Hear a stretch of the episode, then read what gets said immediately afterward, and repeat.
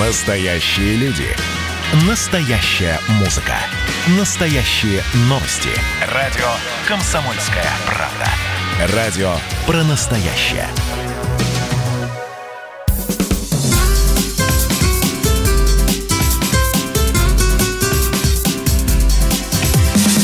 Программа с непримиримой позицией.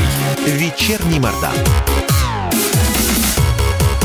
Всем здравствуйте! В эфире радио «Комсомольская правда». Я Сергей Мордан. Ура! Здравствуйте, я Мария Баченина. Всем добрый вечер. Так, ну что, давайте обсудим. Давайте наш топ-3, да? Да, значит, сразу. А, сегодня по Крымскому мосту а, запустили грузовое сообщение. Прошло два первых а, товарных состава. Почему это важно? Коротко. Коро, короткие, кор, короткая политинформация, ликбез. Значит, день окончания украинской блокады – это не торжественное открытие Крымского моста, когда по нему проехал Путин на КАМАЗе. Надо было Окон... сказать, во-первых, это красиво, Сереж, там красиво. Да плевать на то, красиво или нет. Не, не Окончание был. блокады сегодня, оно заканчивается только тогда, когда по железной дороге едут товарники, которые везут солярку, цемент. Обратно они везут, не знаю что, фрукты, какой-нибудь титановый белила, черешню должны оттуда везти, крымский лук. Что еще можно привезти из Крыма? Мед. Мед? Конечно. И крымский чай. Можно, да. Массандру в цистернах пусть везут, в конце да. концов. И, и мы в ней купаться будем. Значит, а, мощность а, этой железнодорожной линии составляет 12 миллионов тонн в год. Короткая информация, я понимаю, что она ничего вам, ничего вам не скажет, но это много. А стоимость логистики до сегодняшнего дня в Крыму, стоимость любой логистики а, была примерно на 50% выше, чем в среднем по России. То есть те дороги, которые там строили и строят в течение пяти лет, но они в России и так очень дорогие, так вот там они были еще дороже. Просто из-за того, что все это нужно было вести на паромах туда своего не хватает. Теперь эту проблему решили, поэтому, в общем, порадуемся а Крымский мост работает в полном объеме.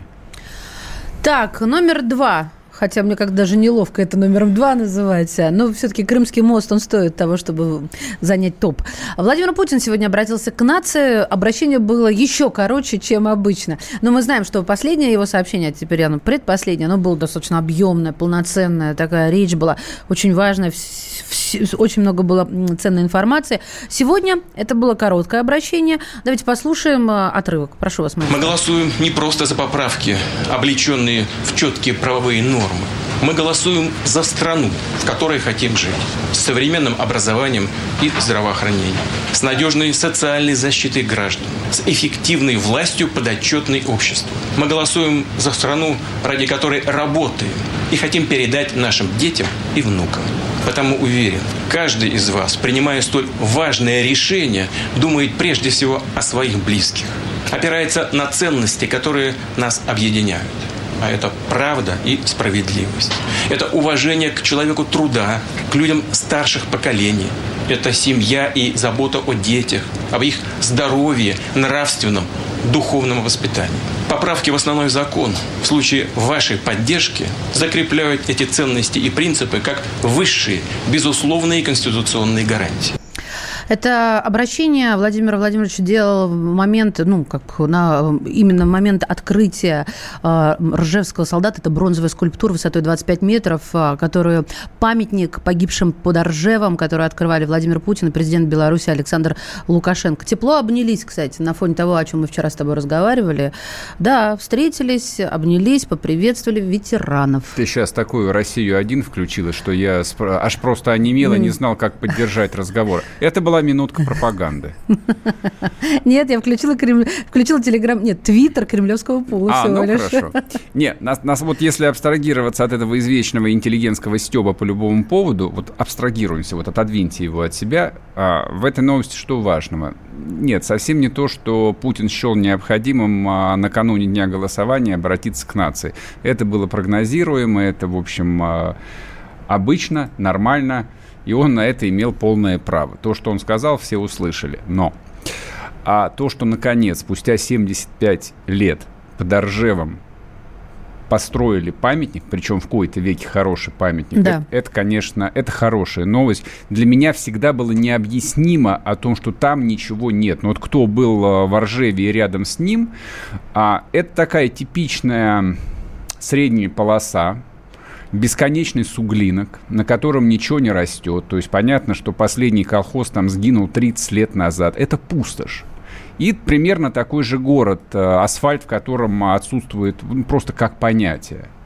И вот а, в границах этой не очень большой, такой неприметной, серой, вечно дождливой пустоши лежит миллион солдат. Вот даже не буду сейчас обсуждать, почему, как, там, почему вот эта чудовищная цифра появилась. Просто вот там лежит миллион солдат. И при этом там не было ничего похожего на то, что, допустим, ну, я видел а, в Белоруссии под Витебском где было большое Витебское сражение, Или где, где погиб мой дед, или там то, что можно увидеть под Сталинградом, ныне Волгоградом, ну и в других приметных местах. А вот в этом месте, которое там, ну, пропитано кровью, я уж не знаю, на метр или на 10 метров, вот там по какой-то причине ничего не было.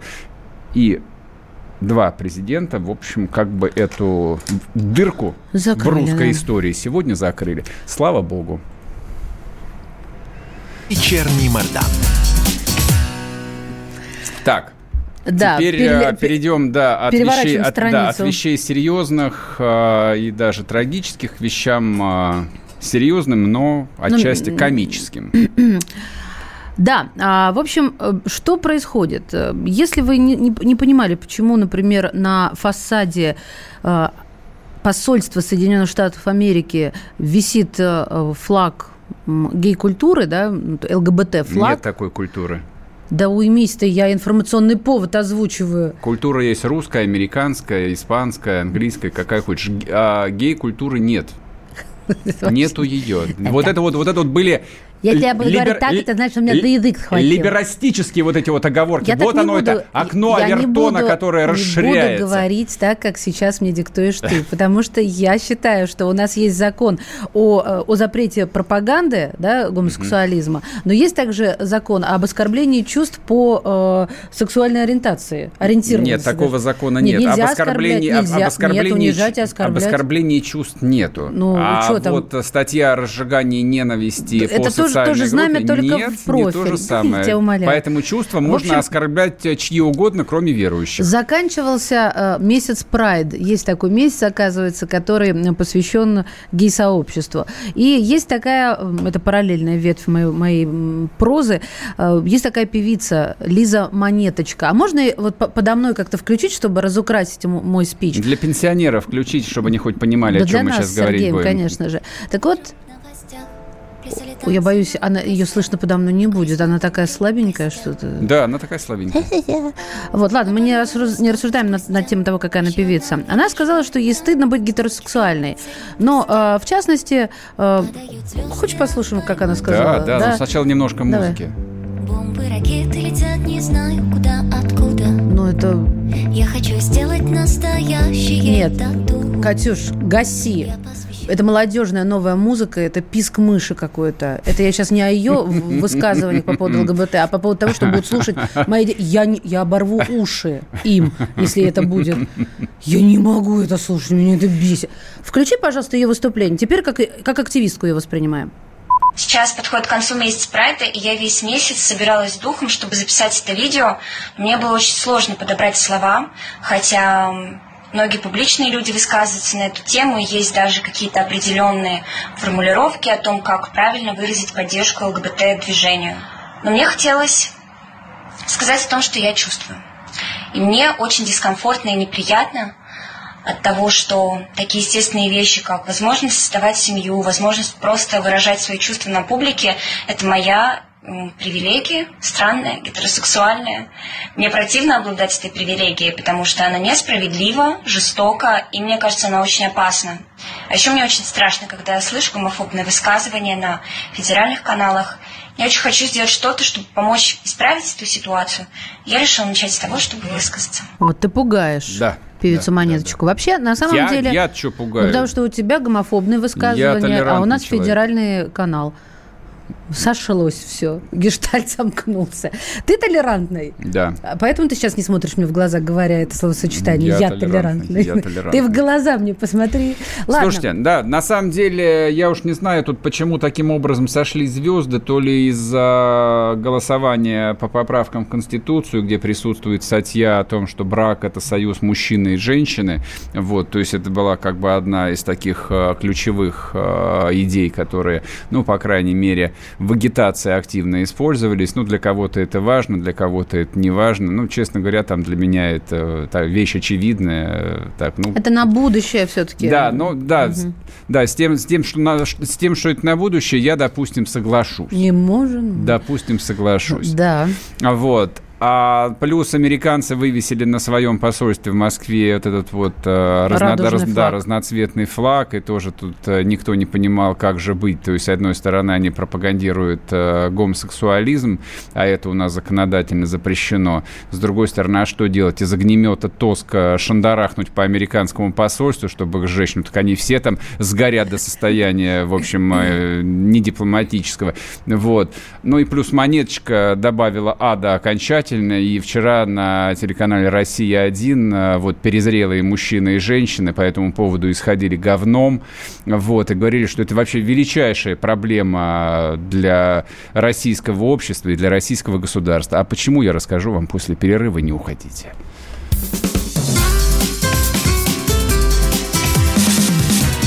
Программа с непримиримой позицией. Вечерний Мордан. Так, летописцы земли русской снова в сборе. Как было бы здорово собрать памятники Ленину в одном месте, чтобы они стояли на высоком берегу Волги под городом Симбирском, и это была бы наша терракотовая армия, как в Китае. Олег, вы пытаетесь развязать э, здесь революцию. Мы вам этого сделать не дадим. Вы мне нахамили, и вам желтая карточка. А так продолжаем беседу. Олег, вам желтая карточка. Это Рома- Роман, Экран. засуньте свою желтую карточку, знаете куда. Кашин Голованов. Отдельная тема. На радио «Комсомольская правда». По будням в 9 вечера по Москве. Как мне пишет тоже один товарищ, что за наши с Романом отношения он переживает больше, чем со своей, со своей девушкой.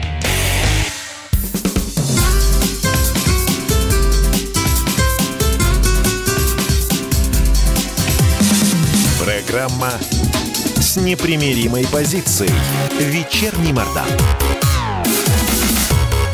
И Смотри, снова что здравствуйте. В эфире радио «Комсомольская правда». Я Сергей Мордан. Мария Бачинина сейчас, значит, от Александра Пивоварова не идет комсомолом, про гомосятину говорит.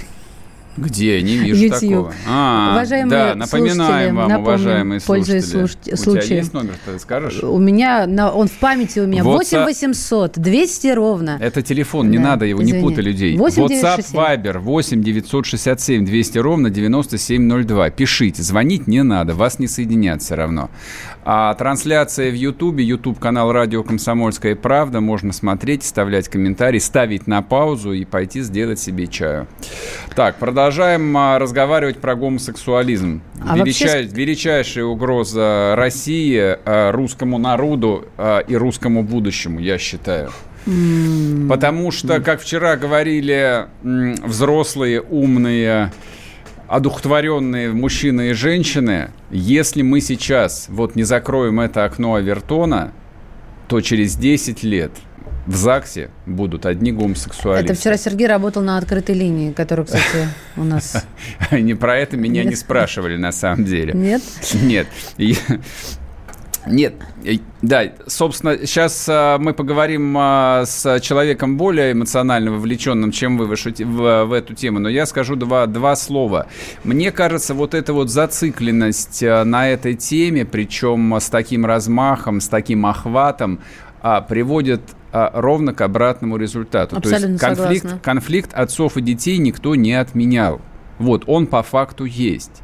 Но если а, папы, мамы, причем а, люди в массе своей глубоко греховные, а, многократно женившиеся и, выходя, и выходившие замуж, имевшие и имеющие любовников и любовниц, начинают затирать своим детям про мораль, нравственность и про скрепы, они в ответ получат все с точностью до наоборот. У нас на связи шеф-редактор телеканала «Арти», правозащитник Мария Баронова. Мария, здравствуйте. Добрый день. Мария, здрасте. А, история про монеточку. За что же вот ее взрослые мужчины и женщины так вчера начали справа и слева и фигачить? Это вообще как?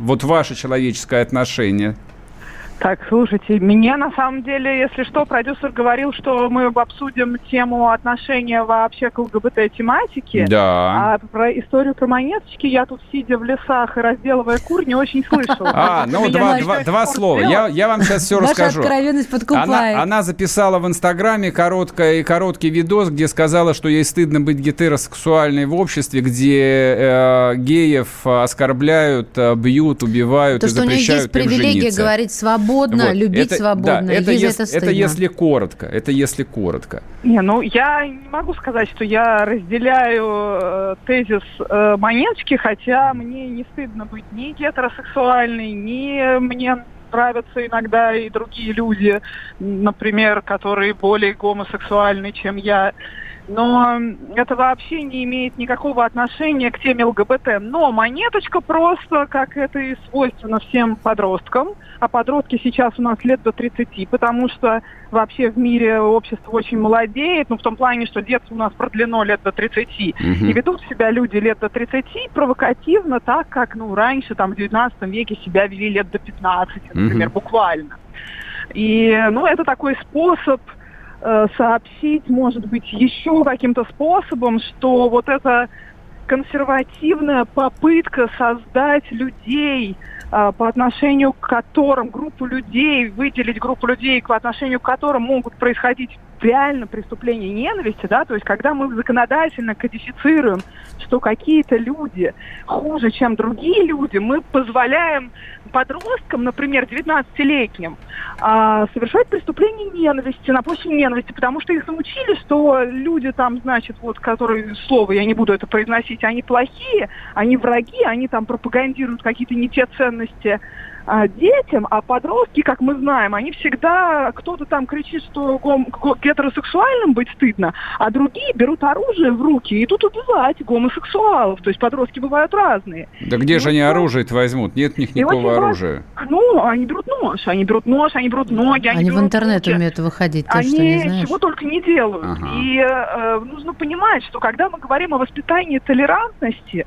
мы не рассказываем о том, о, как классно, то есть мы не, нельзя, нельзя пропагандировать гомосексуальность, нельзя делать человека гомосексуальным. Но мы говорим о толерантности, о важности, что все разные, все равные чтобы в итоге подростки, которые как раз, ну, люди вот там лет до 25, особенно мужского пола, которые, те, которые готовы там бороться за устои отцов, за патриархальные устои, они, чтобы не брали оружие в руки и не начинали убивать инаковых. Mm-hmm. То есть ЛГБТ, права ЛГБТ, оно же про то, что не, да, не надо убивать инаковых, не надо преследовать инаковых. Это про христианские ценности про то, что нет ни Эллина, ни Иудея, ни гея, ни... Про гея там ничего не... Про геев там совсем по-другому было сказано. Лет все, все было немножко сложнее, но в тот момент сказать иудеям, что нет ни Эллина, ни Иудея, было ого-го какое преступление. За это мы помним, что сделали с Иисусом Христом. И сказать в тот момент, что женщина равна мужчине и свою жену не смей выгонять, тогда было, ого-го, какое преступление. Тогда женам вообще, если жена была абсолютно бесправной, тогда тезис о том, что у тебя может быть только одна жена, был совершенно революционный 2000 лет назад. То же самое сейчас, и что у женщины есть какие-то права, это Христос первый сказал, что у женщины есть какие-то права. И то же самое – уже сейчас у нас происходит, что мы говорим, у нас вообще у всех людей есть права, и все люди разные, нету нормы. Не существует нормальных людей по той причине, что все немножко ненормальные. Я прошу прощения, я согласен с тем, что люди разные, что как бы у людей есть личная свобода, но вот э, по поводу того, что нет нормы, нету этической нормы. То есть вы, вы, вы, вы, вы просто несколько раз упомянули э, Христа, да, поэтому про этическую норму давайте поговорим. Нет, нет, нет, я говорю сейчас про строго этическая норма, безусловно, это самое важное. Но это же из области этики, в том а числе я разговор. Про психиатрическую норму, да, я вот говорю про психиатрическую норму. В психиатрии не существует нормы. 95% людей отклоняются от того, что называется психиатрической нормой. Это правда, мы все больненькие. Те, те Подтверждаю. сексуальные предпочтения, вот, например, у меня сексуальные предпочтения в основном сидеть и играть в PlayStation. Но mm-hmm. это не значит, что у других людей, какие-то сексуальные предпочтения других людей меня должны волновать, потому что вот нормы у всех очень разная в реальности. То есть я говорю сейчас именно про психиатрию. И когда мы говорим о том, что не надо создавать, рассказывать, что кто-то нормальный, а кто-то ненормальный, потому, так лучше не делать, потому что подростки, гормональные подростки на вот высоком тестостероне, они очень, мы же знаем, что подростки всегда самые правильные и соблюдают всегда все-все самые нормы. Вот одним рассказали, что нужно затопить за права ЛГБТ, так что рубаху порвать. Угу. И вот монеточка рвет рубаху и рассказывает, что ей стыдно быть гетеросексуалом. Другим подросткам рассказали, что нужно убивать неверных, и они идут и убивают. Мария, и... просто мы сейчас уже уйдем на перерыв, не хочется вас на полусловие перебивать, идею мы поняли. В общем, у них у всех гормоны, они не понимают, что творят. Я считаю, должен прийти взрослый мужик с ремнем и наподдавать Нет, всем. И сказать, будет так, как я говорю. Насилие. Да, это конечно. Домашнее насилие. И именно это приводит к, к цепочке насилия дальше. Никогда нельзя насилие решать насилием всегда нужно учить спокойствию. Наконец-то прозвучал не от меня в твой адрес. Спасибо большое. Все, Мария, Маш, спасибо. Маша, мы уходим отбивка, на перерыв. Да. Спасибо. спасибо. Вернемся. Программа с непримиримой позицией. Вечерний Мордан. Ну что вы за люди такие? Как вам не стыдно? Вам по 40 лет. Что у вас позади? Что вы настоящем? Что впереди? Опомнитесь, пока не поздно. Вот вам мой совет. Ведущие нового утреннего шоу на радио «Комсомольская правда» уже совсем взрослые люди, но ведут себя порой. Особенно, когда собираются все вместе. Они обсуждают, советуют и хулиганят в прямом эфире. С понедельника по пятницу. Начинайте день вместе с программой «Взрослые люди». Ведущие Тутта Ларсон, Валентин Алфимов – Стартуем в 8 утра по московскому времени.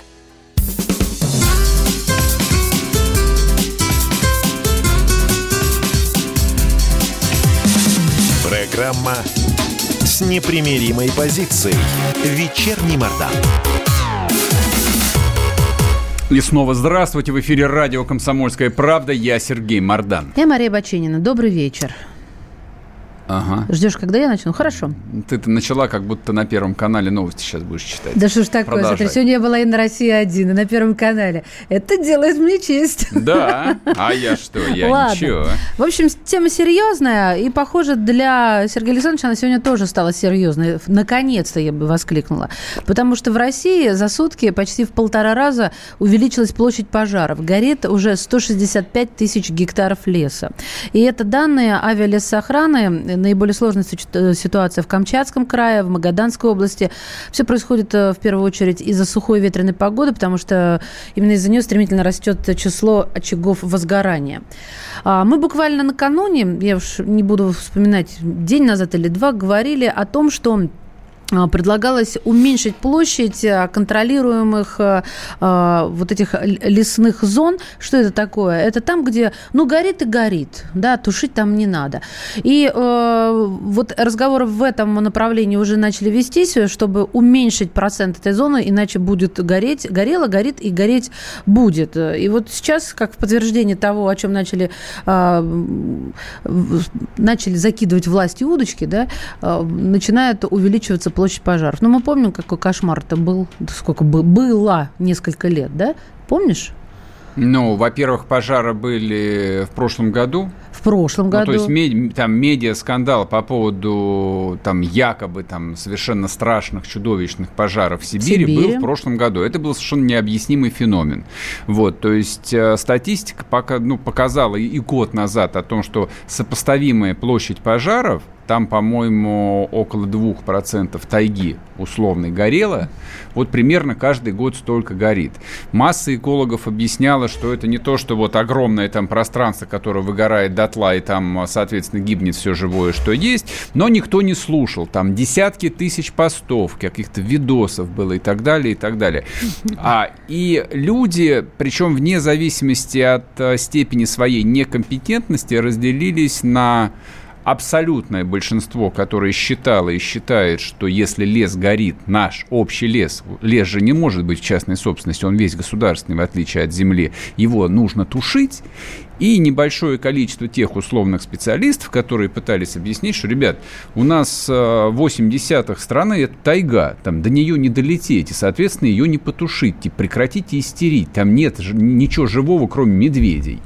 Вот, соответственно, наступил следующий год, год прошел, тайга опять горит, на меня, кстати, больше всего впечатление произвела статистика, что 70 больших пожаров только на, на Камчатке.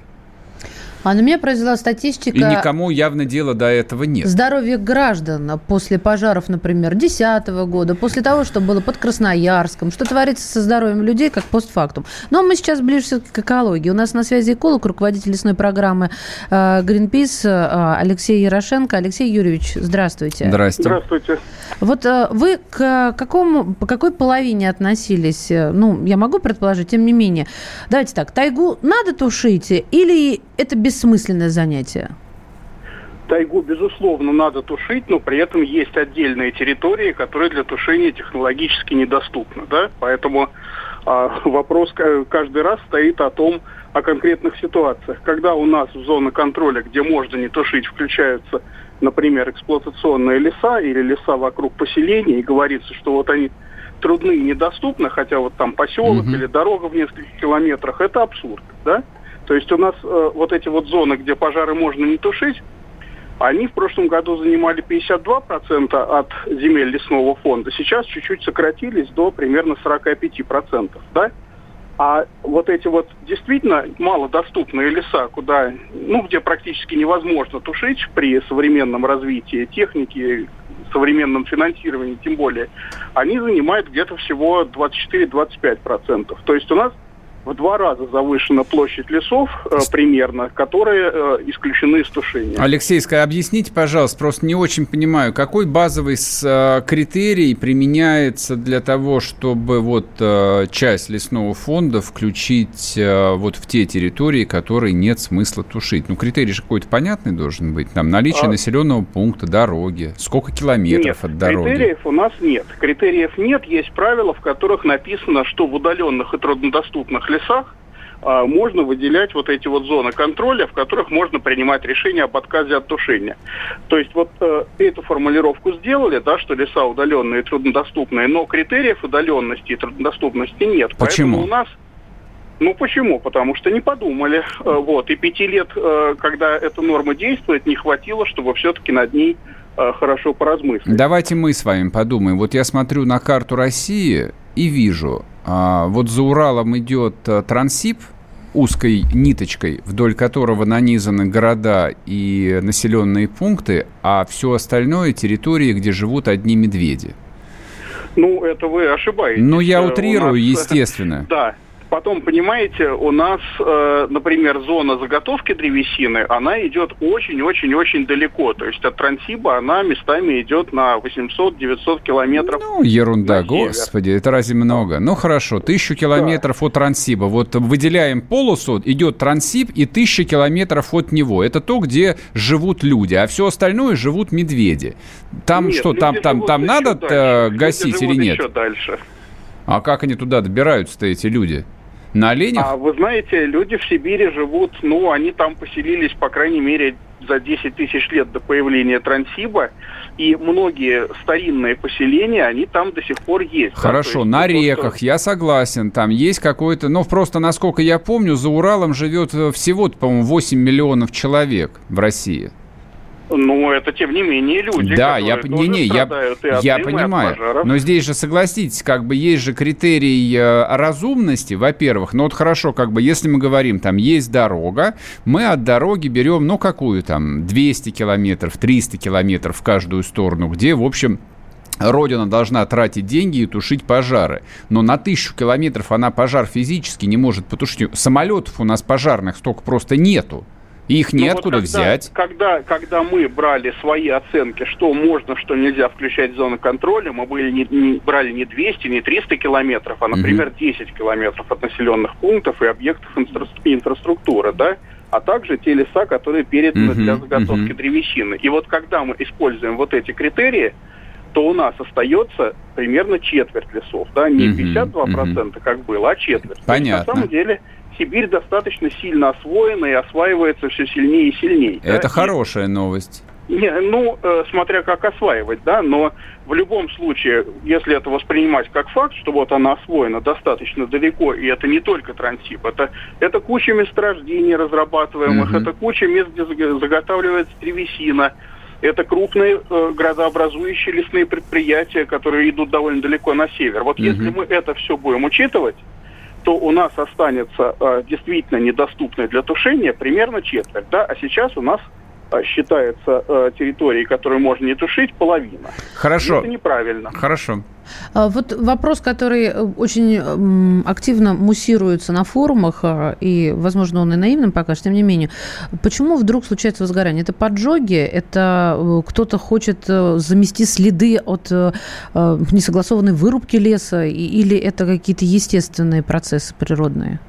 Причин много, да. Ну вот э, то, что вы назвали, кто-то хочет замести следы, это такая легенда очень популярная, очень Вот поэтому и стойкая. Но спросила, это чтобы именно, вы это именно легенда, потому что, понимаете, при том уровне э, э, охраны лесов, который есть сейчас, нет смысла заметать следов. Любой э, черный лесоруб, лесной вор, ему важно побыстрее из леса убежать, да, а если он начинает что-то жечь, это только показывает, что вот здесь что-то не то происходит.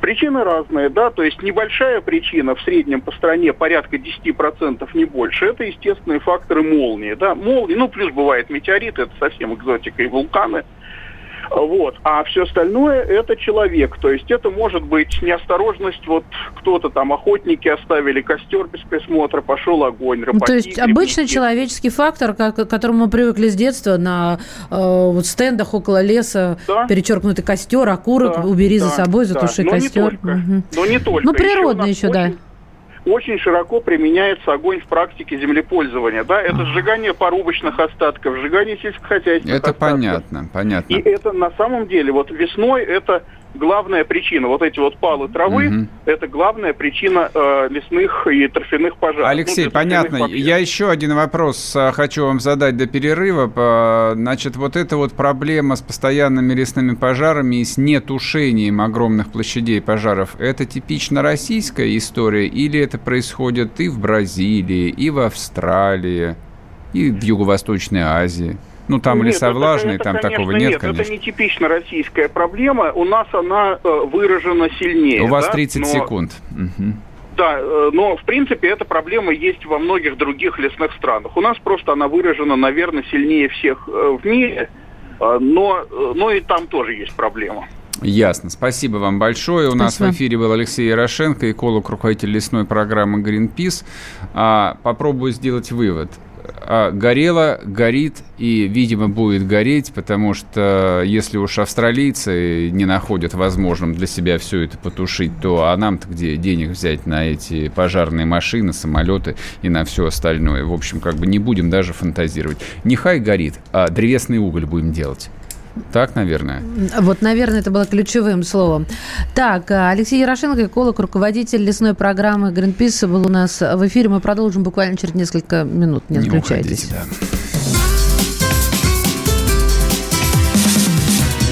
Программа с непримиримой позицией. Вечерний Мордан. Физкульт-привет, страна! Как ты? Сидишь дома? Хочется подвигаться? Мастер спорта, фитнес-эксперт, автор книги «Хватит жрать и лениться» Эдуард Коневский расскажет, как не набрать лишние килограммы в изоляции, как правильно заниматься фитнесом в домашних условиях, может ли спорт быть опасным и как сделать его полезным. О здоровом образе жизни актуально, но не навязчиво не ленитесь, подключайтесь. По субботам в 10 утра по Москве. На радио «Комсомольская правда».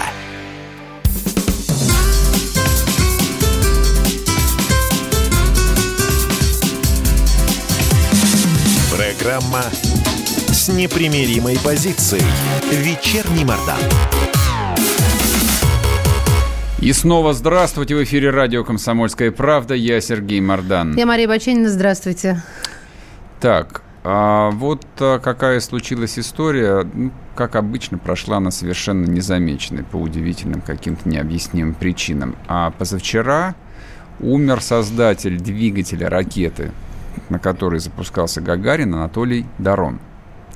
Ну, Он конструктор а, двигателя ракеты Р-7, собственно, которая вывела на орбиту первый, первый искусственный спутник, и дала начало вот а, всему семейству носителя от Востока до Союзов.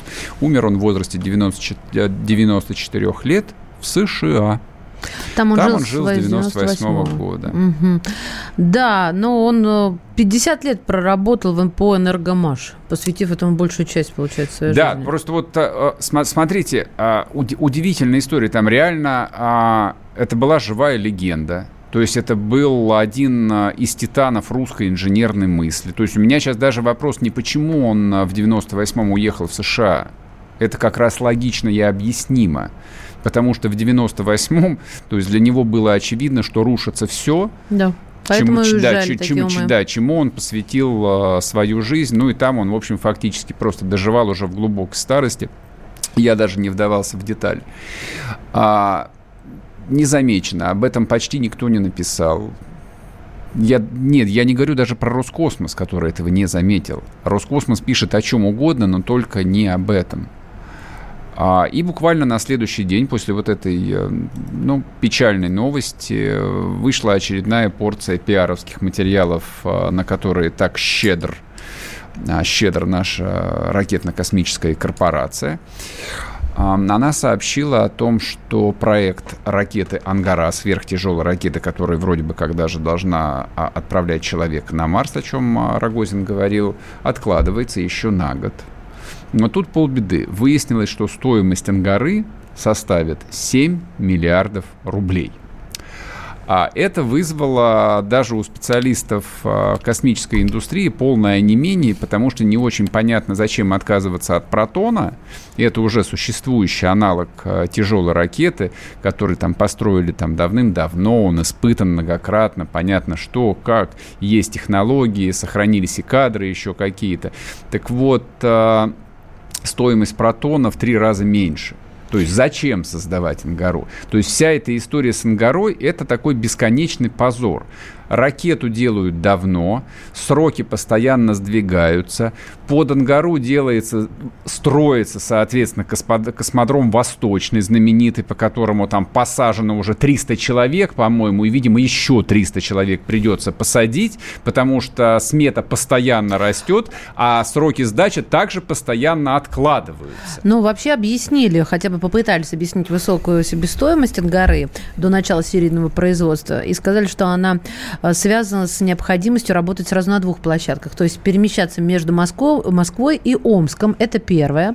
Второе, что в отличие от Протона, она будет в пилотируемом варианте создана также Ангара э, и увеличивается из-за этого стоимость э, постройки из-за дополнительных требований по надежности. Но если ты сказал в три раза, да?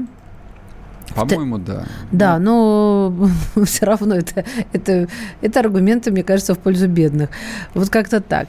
А, Нет, вот я, я клянусь, просто вот я, опираясь на свой опыт работы в бизнесе, я, честно говоря, там а, теряю способность даже возражать.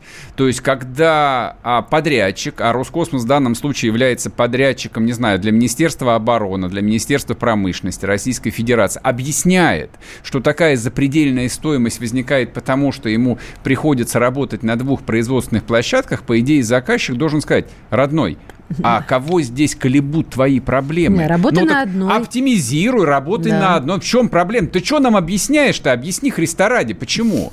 И все это происходит. То есть, ну вот в довершение ко всему все это происходит на фоне еще не забытого старта пилотируемого корабля. А Илона Маска.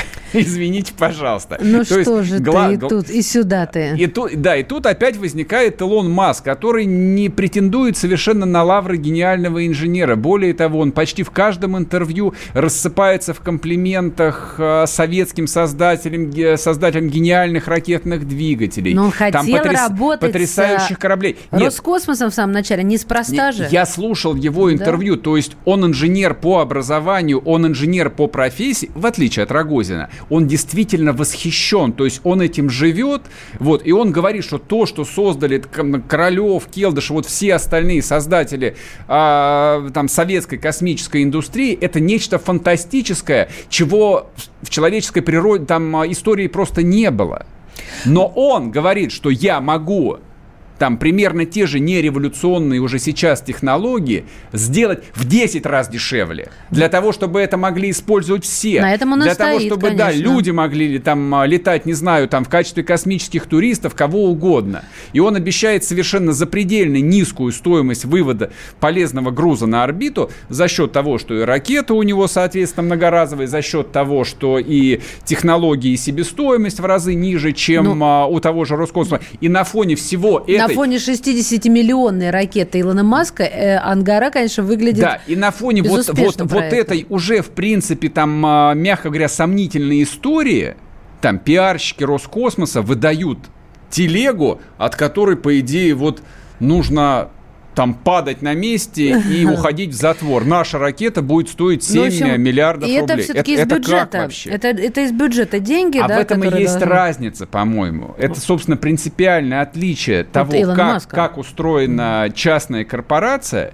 и как работает государственная корпорация. То есть, когда в социальных сетях там множество людей пишет, да ладно, Илон Маск использует ресурсы НАСА, его финансирует Пентагон. Но вы посмотрите, как работает Пентагон. Пентагон выбирает из трех-четырех подрядчиков. Там помимо того же Маска есть компания Безоса, есть Lockheed Martin, который традиционно делает ракетно-космическую а Маск технику уже выбирает США. своих подрядчиков Маск... и огромное количество бесплатных работников из самых талантливых Маск предложил самую низкую, фантастически низкую цену. Вот откуда родилась эта история история. Теперь мы смотрим на, э, вот, на нашу ракетно-космическую отрасль, которая, ну и хорошо, я согласен с тем, что ее спасли фактически в 90-е годы, когда она вообще должна была исчезнуть с лица Земли, но с тех самых 90-х годов 20 лет прошло. То есть какое-то движение, какая-то эволюция должна быть. Нет, при этом Роскосмос существует, живет в парадигме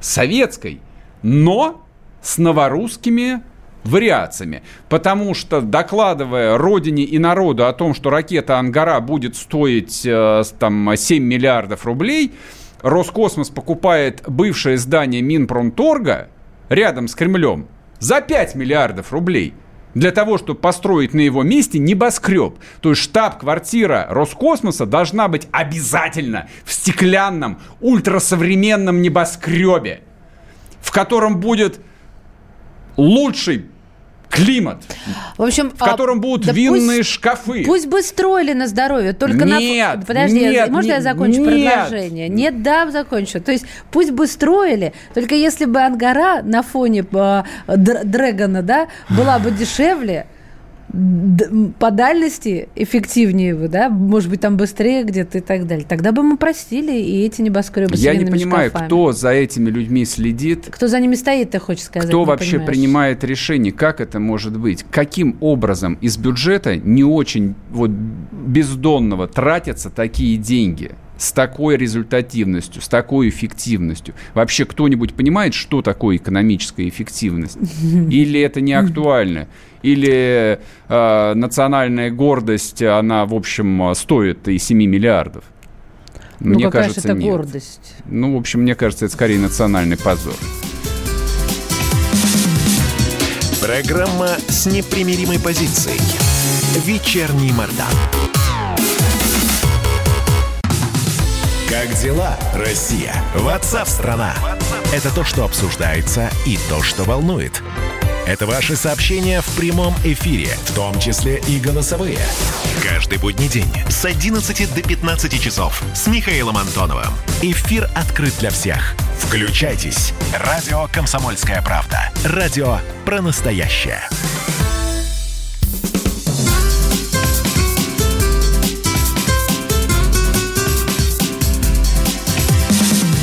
Программа с непримиримой позицией. Вечерний Мордан. И снова здравствуйте. В эфире радио «Комсомольская правда». Я Сергей Мордан. Я Мария Баченина. Здравствуйте. А, Давича наткнулся в телеграм-каналах и запустил у себя в телеграм-канале. Не забудьте подписаться. Телеграм-канал Мардан. А, совершенно замечательный коротенький видосик. В Америке же происходит, э, продолжаются волнения Black Lives Matter. Вот, народ громит магазины.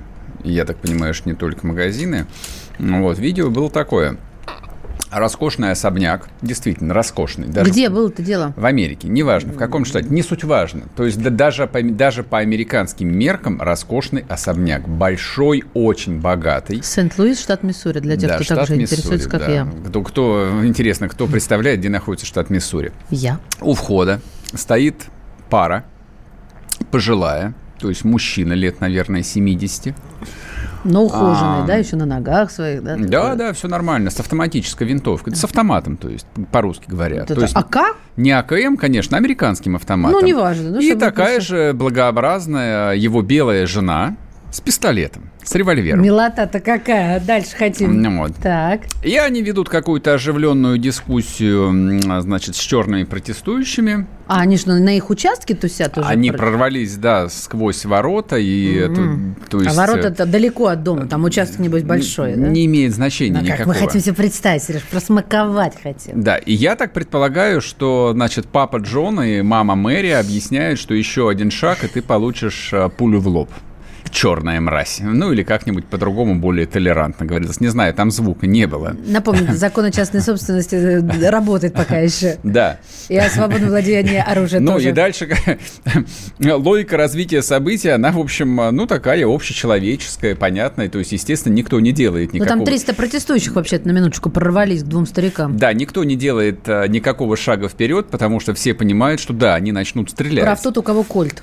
Это не просто кольт, у него автоматическая винтовка, да, такая, и, видимо, у него еще запасной э, магазин э, в кармане штанов. Рожок был. торчал. Да, е- да, если не хватит, да, то каждому достанется по пуле.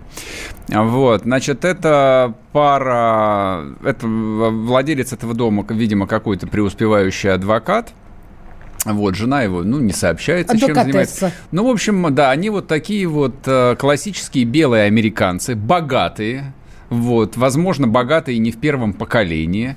Они именно те, вот именно та социальная группа, которую и ненавидят и черные И протестующие, и белые, которые выступают за социальную справедливость. Южане. Но я хотел поговорить совершенно не о расовых и социальных волнениях в Америке, господи, что нам до них, у нас тут свои расовые и социальные проблемы, а вот а, именно о содержательной части этого инцидента. Первая мысль, которая у меня родилась, глядя на этот сюжет, а, даже не мысль, а уверенность в том, что случись такое где-нибудь на нашей московской Рублевке, а, то владельцы рублевских особняков, а, скорее всего, бежали бы еще до подхода основных сил.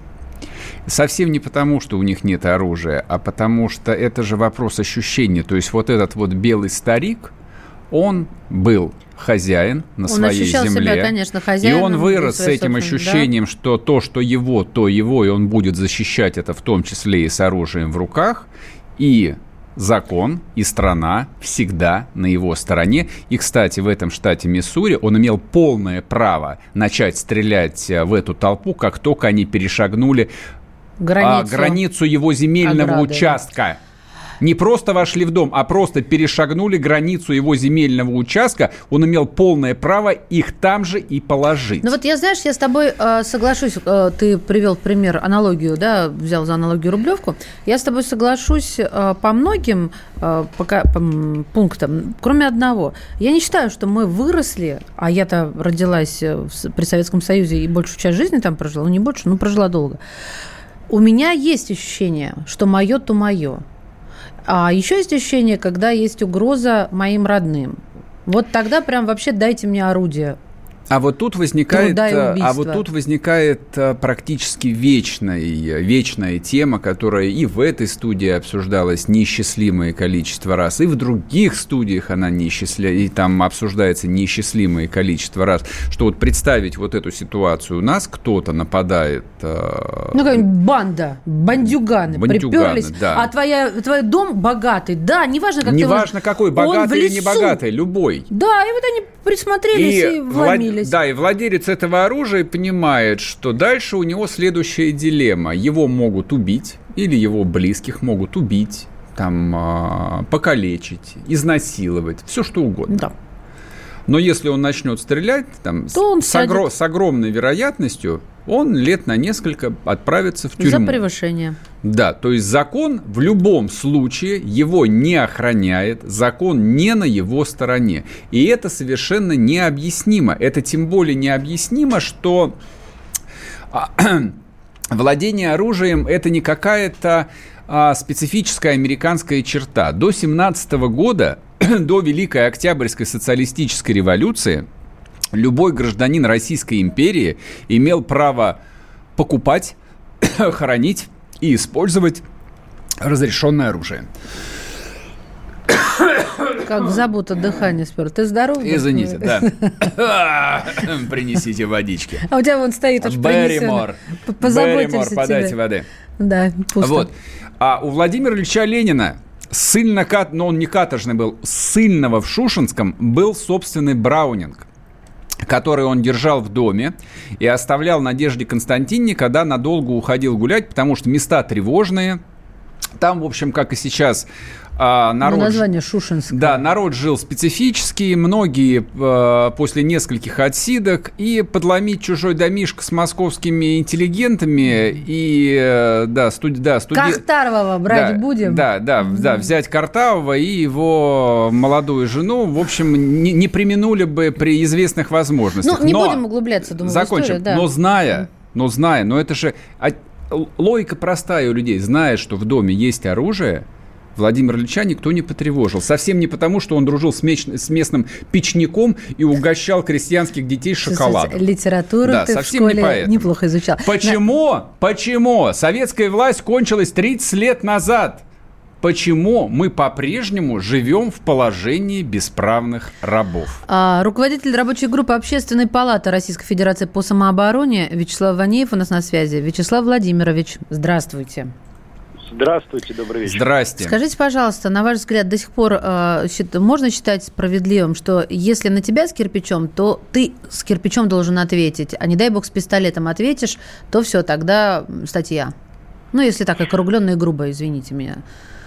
Ну, вы, хотя и грубо, но абсолютно пра- правы, потому что сейчас законодательство больше охраняет преступника, чем законопослушного гражданина. Конечно, э, и в частности наша рабочая группа призвана э, изменить эту ситуацию, изменить положение, э, чтобы законопослушный гражданин себя чувствовал защищенный, защищенным, э, выполняя все э, законы, э, все, все требования закона и все требования А государства. чего бояться? У нас- Почему до сих пор не приняли? Ну, мы вон, под- вот, вот куда ни глянь, везде что-то есть. Могут люди защищаться и защитить себя и семью. А у нас чего бояться? Что возьмет какой-нибудь русский мужик, да, в рубаху на груди порвет? Что? Что не так-то с нами?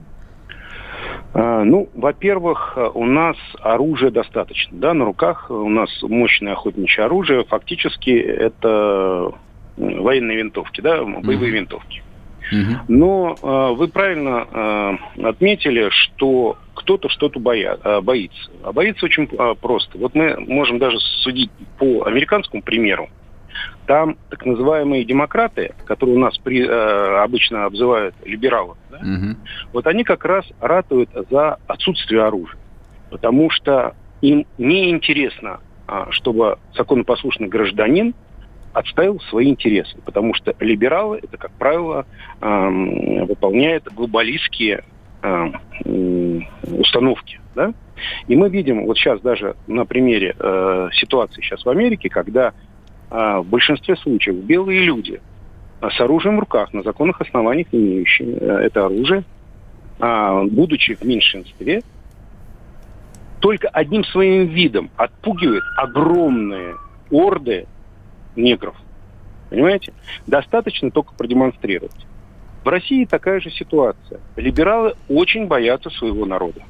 Они они, к сожалению, э, э, выполняют определенные, так сказать, свои внутренние установки. Вячеслав Владимирович, И, я прошу да. прощения, перебью да. вас. А никаких да. либералов в Государственной Думе нет. Там одни патентованные патриоты. И тем не менее, вот эта вот Государственная Дума, я уже сбил со счета каких созывов, не принимает закона адаптированного ни о самообороне, ни о праве на, вложение, на владение короткостволом. Про каких вы либералов говорите? Про Навального? Так его нет в Госдуме-то. Ну, во-первых, Навальный не совсем либерал. Э, для начала, а кого да? вы называете либералом тогда? Жириновского, а... что ли? Нет. Так вот, так вот, отнюдь не либерал. Ну, да, либеральный демократ, так он за свободное владение оружием. А ну, кто? На... В Единой ну, России либерал, что ли? Да, Единая Россия, она, она в, в общем тренде да, с либеральными установками. У нас большинство, так сказать, экономического блока полностью либерально. Поэтому от них много зависит. Но это ладно. Я а, Вячеслав Владимирович, я, да. я тоже сейчас да. перебью, попрошу вас, просто просьба да. от, от, от девушки красивой. Подождите, пожалуйста, а. мы сейчас на рекламу идем, и потом хотелось бы с вами Конечно. продолжить и красиво закончить диалог. Хорошо? Да. Не уходите, вернемся скоро. WhatsApp Viber 8 967 200 ровно 9702. Пишите, вы за то, чтобы у каждого в кармане был ствол или нет? Программа с непримиримой позицией. Вечерний Мордан.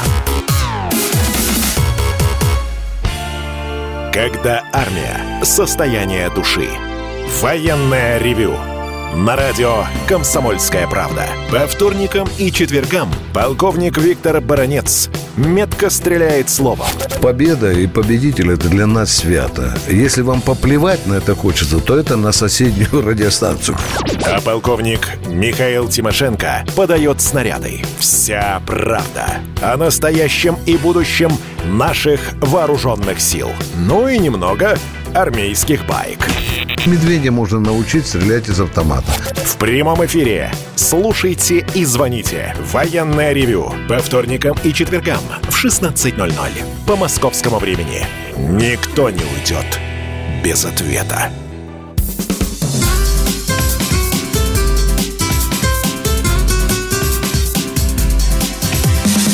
Программа непримиримой позицией. Вечерний Мордан. И снова здравствуйте. В эфире радио «Комсомольская правда». Я Сергей Мордан. Мария Баченина здесь. И главное, мы говорим с руководителем рабочей группы Общественной палаты РФ по самообороне. Вячеслав Ванеев у нас в эфире. Вячеслав Владимирович, вы с нами? Проверка связи? Да, да. Отлично. Да, Так, а, на вы чем только что, Вы только что сказали страшную вещь о том, что Единая Россия – это те самые либералы, которые портят жизнь добрым русским людям. Э, которые хотят иметь оружие еще добавить. Да. Да, но я хочу также отметить, что, тем не менее, а, большинство тех, кто против а, короткоствольного оружия, которое у нас сейчас запрещено, угу. они сами имеют а, целый арсенал наградного короткоствольного оружия. Поэтому Но они им тоже не могут воспользоваться. Вячеслав э, а Владимирович, это, они, ну, они, ну, подождите, они мы же говорим с вами не о том, что у кого есть, у кого нет, у, у кого-то есть разрешение на охотничье, у кого-то наградное. Мы говорим о том, что если, если мой дом грабят, я сначала должна убедиться, что у нападающего нету э, огнестрельного оружия и выбрать то, что будет уравновешивать чашу весов. Вот это несправедливость. Понимаете? Я не могу себя защитить. Как слабая женщина защититься от какого-нибудь мужика огромного, даже вообще с голыми руками? А если бы у меня был пестик? Тысяч-тысяч, и все. И пока, давай, до свидания. Вот оно, что мне хочется. Вижу, вижу затаенную мечту. Глаз горит у меня? Завалить дворника. Нет, с дворником держать надо.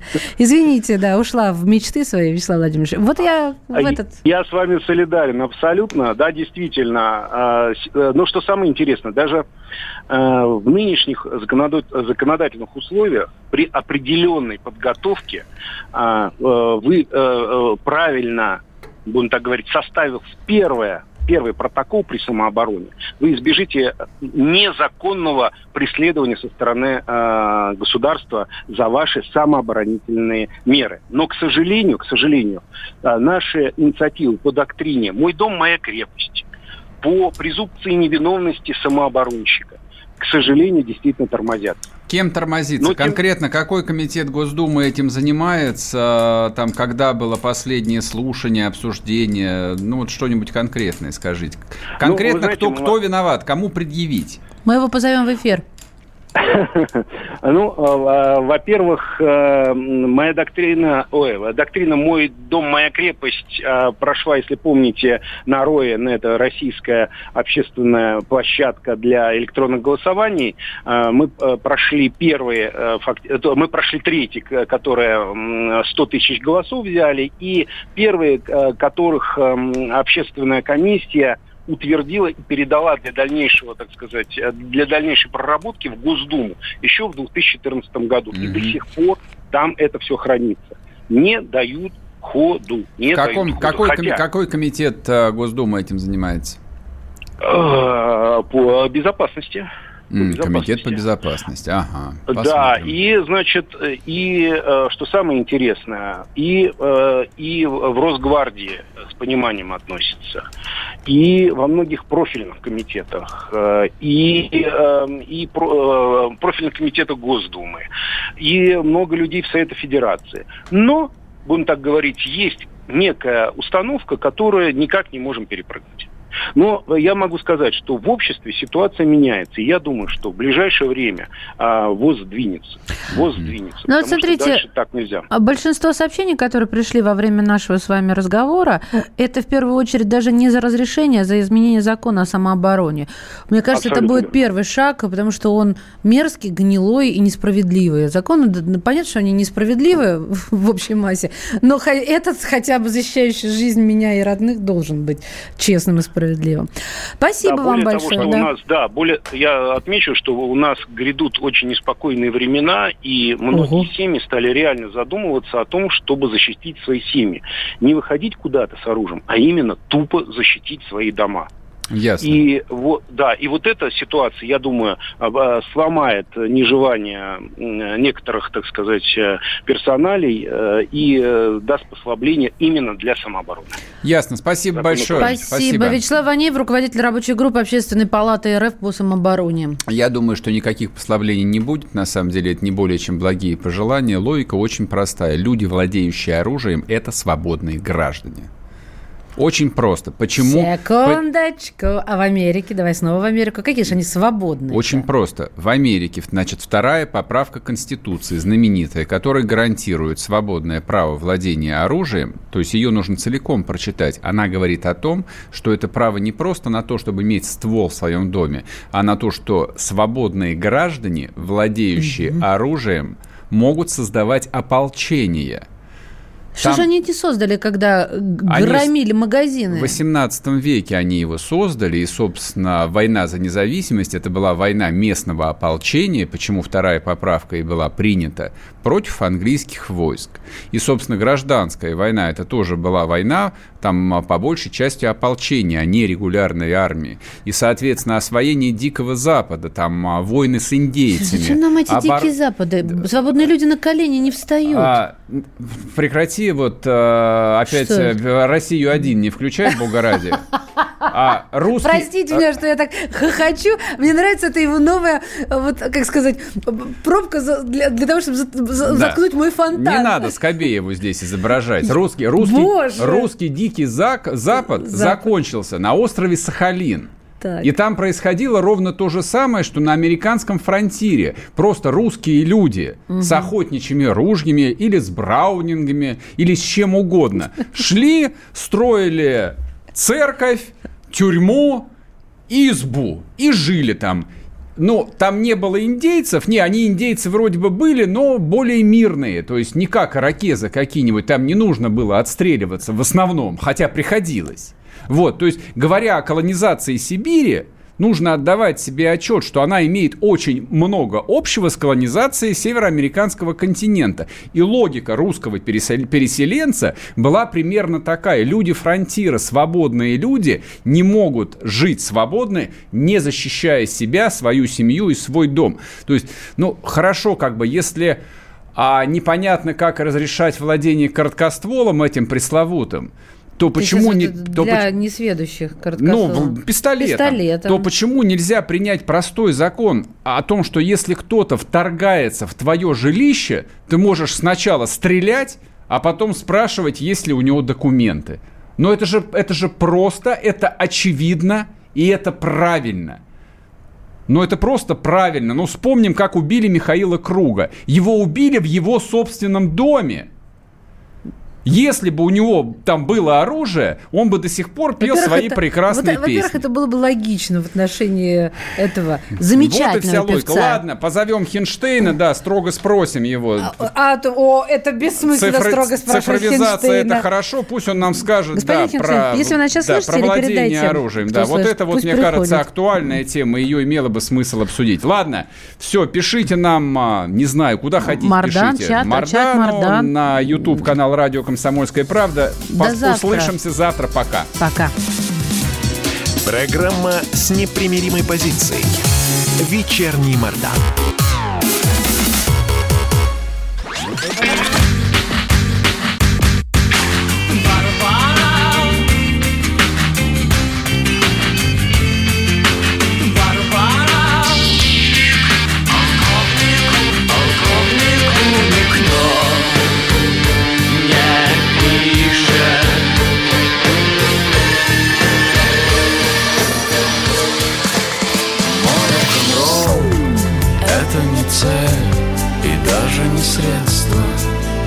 Комсомольская правда.